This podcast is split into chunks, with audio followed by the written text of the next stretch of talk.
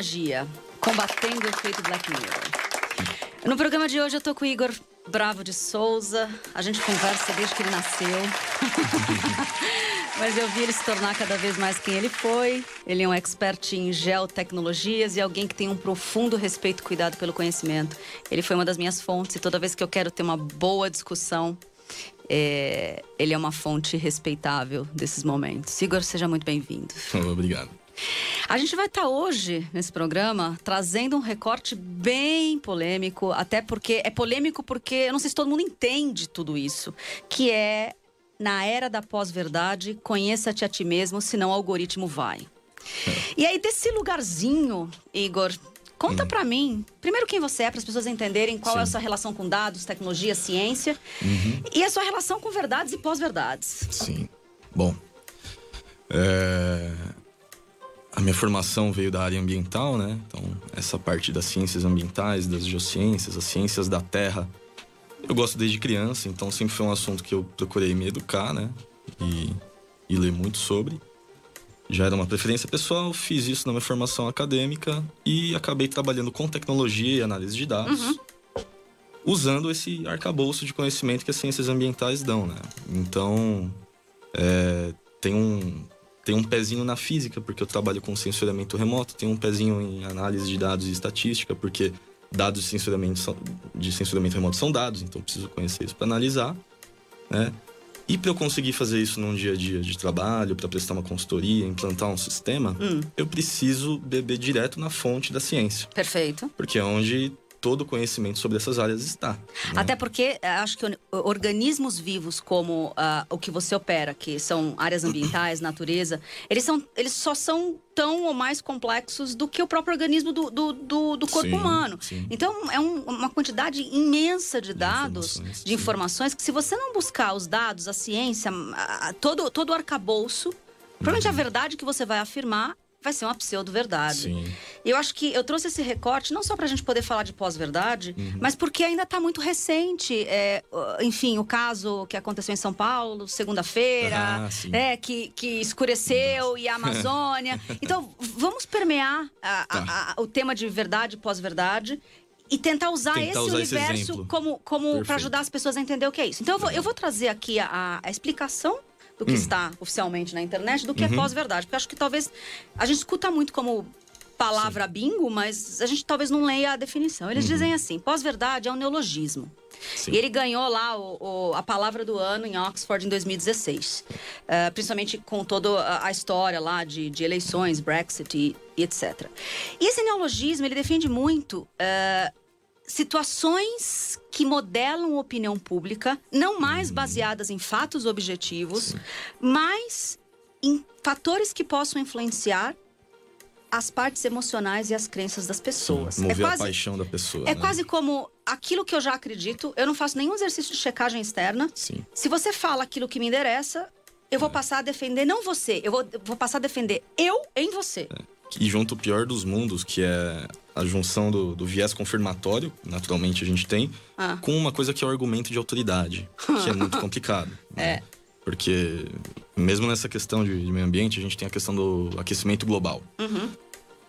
Existem argumentos de autoridade dizendo o oposto do aquecimento global. E existem argumentos de autoridade dizendo a favor. E os dois com viés confirmatório, com um viés enorme. Uhum. E tem muitos no meio do caminho. E são esses que estão sendo atacados ultimamente, né? Então é, é uma coisa que não pode ser só paixão. Não, não se, se for por esse caminho, é, a, gente, a gente chega no, na questão que você comentou no programa da, dos polímatas, né? uhum. né? A gente tem que beber em diversas fontes e tem que se conhecer melhor porque senão não adianta nem eu me educar. Eu posso ser um grande cientista e ainda sou movido pelas minhas paixões, pela, pelo meu conforto dentro da sociedade. Maravilhoso. É. O, que, o que você está querendo dizer é que talvez em tempos bem próximos, antes dessa revolução, evolução de conhecimento, da era do conhecimento, uhum. era mais difícil eu, eu conduzir. Uh, pseudo-verdades, porque não era fácil você encontrar nenhuma página de um livro. O que você está me dizendo agora, num mar de informações, é. eu quase consigo encontrar justificativa científica para tudo. tudo. Inclusive, tudo ciência. Quiser. As pessoas tentando faz, é. fazer até, através de métodos é. científicos. Você me explicou ontem, a gente conversando para o programa, que nem toda pessoa que tem um mestrado entendeu o como que é, é o método científico. Então, por é. favor, nos ajude. Então, aí é uma coisa que vem lá de trás, né? Eu, eu enxergo que a sociedade ela tem alguns valores invertidos, né? Na novidade. Hum. E o, o, cara que joga futebol é legal. E o cara que lê um livro é um nerd chato. Uhum. Né? E isso tem um reflexo lá na frente. Porque a gente chegou num ponto que o mercado exige, às vezes, um mestrado, um nível de educação, um MBA, qualquer coisa que vá pro lado acadêmico.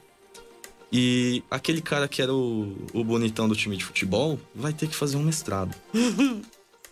e não só isso, né? Ele já teve todo um, um berço, toda uma criação com esses valores invertidos, que é a nossa sociedade. Então, não necessariamente ele vai seguir uma área acadêmica, mesmo que seja uma vocação dele, tendo primor, tendo né, uma primazia ali pelo, pela verdade, pelos dados. Ele vai continuar sendo movido pelas paixões. Ele não, não tem isso né, intrínseco nele, né? E então, mesmo dentro da academia, você tem pessoas que elas são grandes especialistas em, em assuntos, né? Que elas dominam e que elas pesquisam, né? Incessantemente.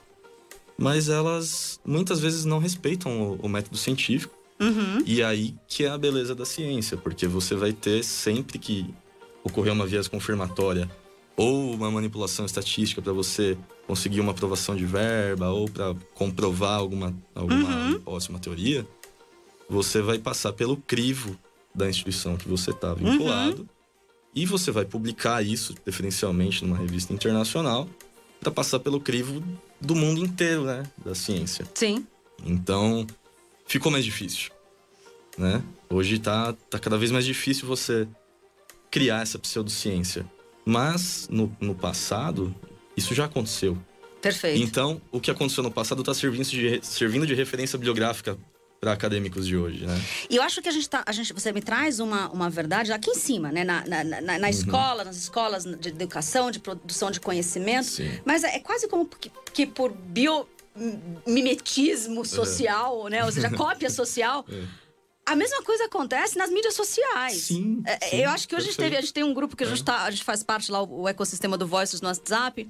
E a gente tem uma situação muito educativa hoje. Hum. É, tem umas fotos, né, rolando nos últimos dias. As do da, Chandrayaan é, 2. Exato, do satélite é. indiano. Eu mesmo, quando a gente não tem tempo de fazer as coisas, por muito tempo eu já passei por esse problema, que é eu, eu tudo que eu gostava eu mandava, nem que seja pro grupo da família, né? Só que esse é o problema a gente tem que começar a ter responsabilidade de leitura e compartilhamento de Exato. conteúdos. Porque eu bati o olho, eu achei linda, as fotos são lindas, eu vou usar em vários PowerPoints. O que a gente não pode dizer até não ter certeza. E muitas vezes a certeza basta você googar fotos é, do é satélite é indiano. É. é. verdadeira ou falsa? Já ia aparecer lá que não é. era, entendeu? Mas eu acho que isso é um fenômeno. Segue é. fazendo isso. Segue compartilhando e sem checar o Google. Sem checar.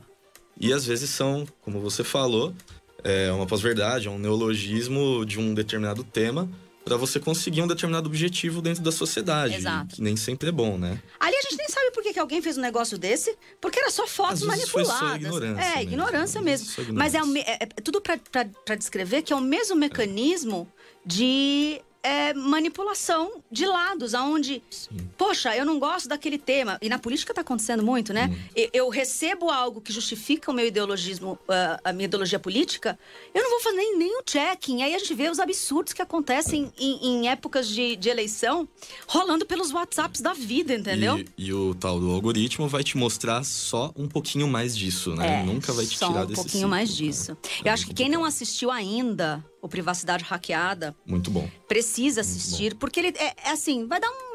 Vai devagarzinho ali, você assiste tudo, mas tem uma informação muito legal, porque conta a história do, da Cambridge Analytics, que é a empresa Sim. que fez todo o levantamento. Colocou o dedinho dela na é, democracia. Na democracia. E, e o que mais me chamou a atenção no documentário é que eles falam que eles targeteavam os indecisos. Uhum. O programa passado, a Ana terminou dizendo conheça-te a ti mesmo. Eu falo muito da conheça-te a ti mesmo. E a gente tá, o nome desse programa é Senão o Algoritmo Vai. Sim. E é exatamente desse lugar que...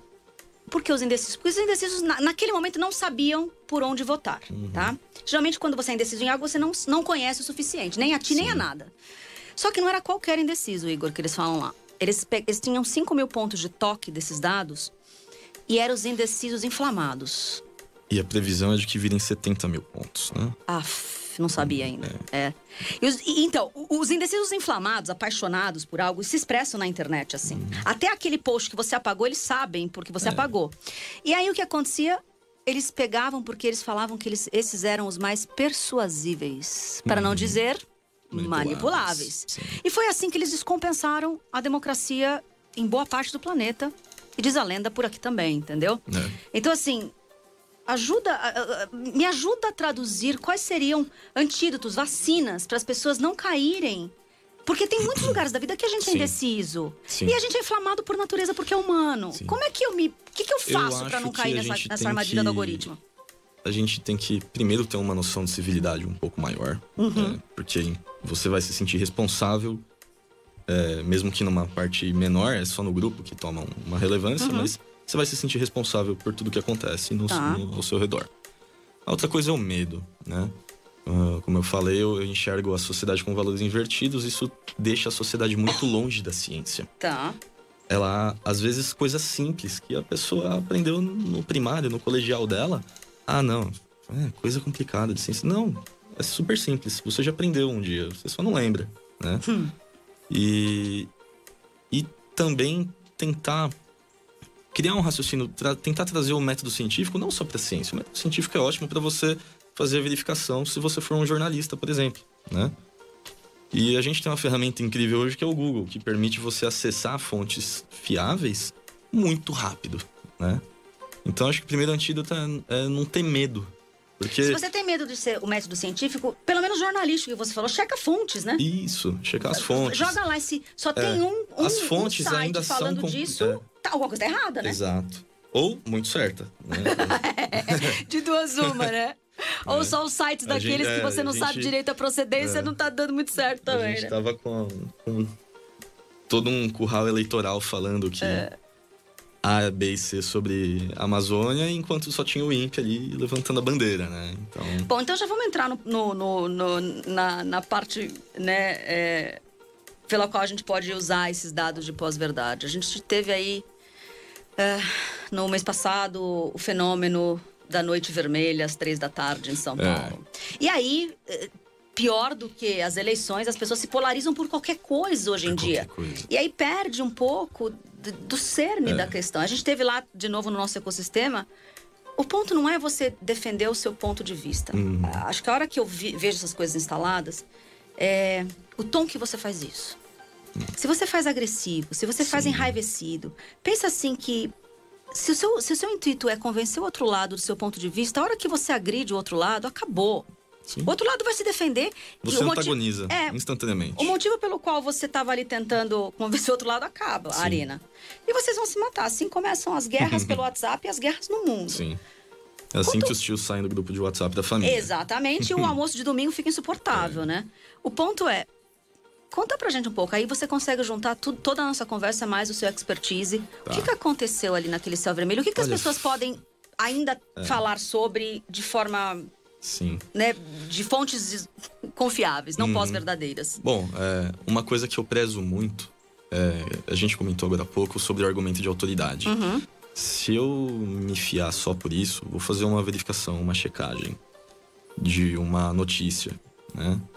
Ah, mas é a Embrapa, né, hum. que divulgou esse dado. A Embrapa está livre de viés? Não. O INPE está livre de viés? Não. Então eu realmente tenho que. Primeiro, como a gente já sabe, né? A gente tem que se conhecer melhor. Uhum. Primeiro, segurar o trem da emoção, né? É. e, e depois você ter o mínimo de raciocínio lógico. Então, essa confusão da, da, da escuridão em São Paulo, pra começar que não foi a primeira vez que aconteceu. Né? É, não é um fenômeno tão raro para quem é de São Bernardo do Campo. a Londres brasileira. E sim, estavam acontecendo queimadas na Amazônia. Não é o recorde de queimadas. Tá muito complicado. Foi um, um foco muito intenso num período muito curto. Mas na estatística não tá tão feio ainda, né? Olhando anualmente. Tá. É. Agora, de onde surgiu a confusão? Então, uma coisa que eu vejo na, na pseudociência, na pós-verdade como um todo, é, e nas teorias da conspiração, hum. é que eles usam a correlação como causalidade. Hum, explica e melhor. Correlação não implica causalidade. Tá. Não é porque dois eventos acontecem de maneira correlata, e quando você coloca num gráfico, as linhas estão né, casando, que um causou o outro. Hum. Não é um, uma lei isso. Na verdade, a lei é correlação, não implica causalidade. E eu acho que esse é um comportamento sistemático da mídia. A mídia, principalmente nas redes sociais, ela apresenta dois fatos correlatos e ela nem afirma nada. É silogismo, né? Quase. É, ela nem afirma nada. Eu acho que é, deve ser até proposital, porque é, foi uma empresa de metodologia privada, hum. né? Que pegou um gráfico hum. da Agência Espacial Europeia. Hum. Um gráfico não, na verdade, um, um, uma modelagem de dispersão de aerossóis. Então, foi detectado por dados de satélites hum. os focos de queimada e, o, e, a pluma de aerossóis, que é a fumaça, né? Que, a que foi as tava... fotos que a galera recebeu pelo WhatsApp que tinha uma, um corredor de fumaça no Brasil? Isso, tá. isso. Mas isso não é suficiente para você dizer se é fumaça ou se é nuvem, se são os rios voadores da, da Amazônia, tá. né? E aí você tem frequências de radiação eletromagnética específicas que os satélites detectam e vem a quantidade de aerossol que tem detectei. Aí eu posso colocar isso numa modelagem estatística e espacial e ver por onde essa pluma vai ser carregada pelos ventos. Tá. Essa modelagem foi feita, ela tem lá um, uma assertividade de 95%, então realmente os aerossóis eles tinham chegado em São Paulo. Eles passaram pelo centro-oeste, pelo sudeste, e eles chegaram em São Paulo. E São Paulo estava escura e tinha uma frente fria em São Paulo. Tá. Isso não significa que a escuridão que aconteceu foi por causa da queimada. Entendeu? Hum. E ainda teve um terceiro argumento que não, não foi por causa da queimada, foi por causa da junção da queimada com a frente fria. Tá, mas como você prova essa causa? Só a correlação, só os dois estarem existindo no mesmo momento, no mesmo lugar, não prova isso, né? Então, de novo, correlação não implica causalidade, né? Eu entendo o propósito da mídia de atacar o governo, eu entendo o exército de ambientalistas que vão lá e corroboram uma, uma pseudociência, uma falácia, né? Uma pós-verdade. E só que se a gente for para alcançar um objetivo bom, né, do, do ambientalista, é, utilizar da mesma artimanha, da mesma falácia, a gente vai antagonizar. A gente além de antagonizar, qual a diferença entre nós e eles, então, né? E, e aí, é, a gente perde o foco, o que é importante. Por que diabos a floresta está queimando, entendeu? Ficou o tempo todo Exato. tentando. Tudo para dizer assim, Exato. um defende a. Acho que todo mundo defende a floresta. Ninguém quer que a floresta Exato. queime. Embora tenha um grupo interessado ali, Bastante. talvez, em alguns negócios é, que tem seja gente que acha que pode virar um shopping center. É, não pode. Então, assim, é, o foco principal é, independente de ser ou não, né? O ponto é, por que, que ela está queimando? Então. E se, e se todo o movimento de alastreamento, de, é. né, de leis, etc e tal, tem alguma coisa a ver diretamente com essa queimada? Então, o governo fala que foram as próprias ONGs que... Ai, meu Deus do céu. Aí tem de tudo, né? É, É, difícil. É, a a pós-verdade ele- fica difícil de encontrar a verdade, Fica. porque tem muita pós-verdade, entendeu? Muita, mu- muita, muita. E a... Assim, como eu estava comentando, tem acadêmicos Hum. Que eles promovem essas, essas pseudociências, essas falácias, movido pelas paixões. Tá. E uma das coisas que a própria academia utilizava contra a pós-verdade, né? Seja na mídia ou seja na academia, era, bom, isso é simplesmente argumento de autoridade. É como se. Um, um exemplo que eu li na, na internet um tempo atrás é: se Freud falasse que fumar faz bem, não é porque ele é uma grande autoridade que fumar faz bem, Uhum. né? E nem é a especialidade dele. Então a academia se valia disso. Tá. Ah, isso é argumento de autoridade. né? E aí, agora, os promotores dessa pós-verdade, tudo que a gente está vivendo na mídia brasileira, principalmente, e entre alguns acadêmicos brasileiros, eles estão usando a mesma coisa. Só que não cabe mais.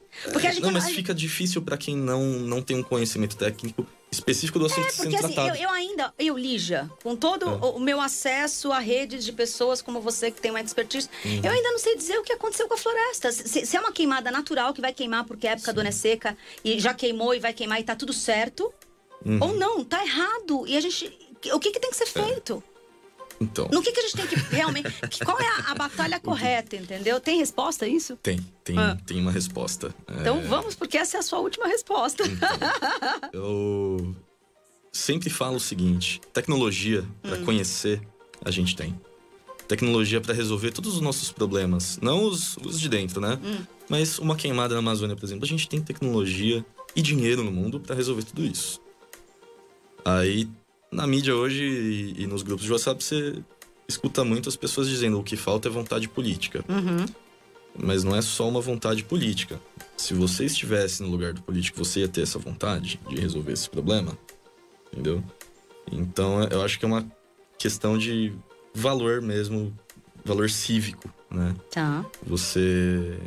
É muito fácil a gente falar, ah, falta vontade política. Falta. Falta mesmo. A política poderia ajudar muito tentando empurrar isso goela abaixo da população. Uhum. Ia ter uma parcela bem pequena que detém muito poder, que ia ficar revoltada. Mas isso já aconteceu outras vezes, né? Com outras questões.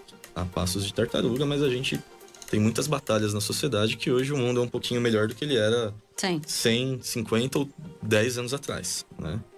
Então eu acho que a questão ambiental é só mais uma dessas, né? A gente, a gente tem que deixar de lado o, o discurso e realmente mudar de, de atitude, né? Seja no dia a dia, seja na hora de votar, seja na hora de ler uma notícia e fazer uma mínima verificação, né? Para você saber se você compartilha ou não e nunca parar de se educar.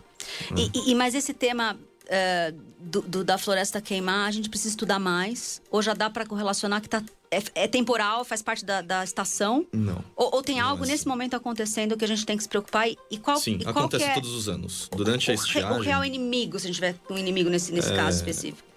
Tem muitos inimigos. Hum. Tem incêndios naturais no Cerrado? Tem. Na hum. Amazônia? Hum, duvidável.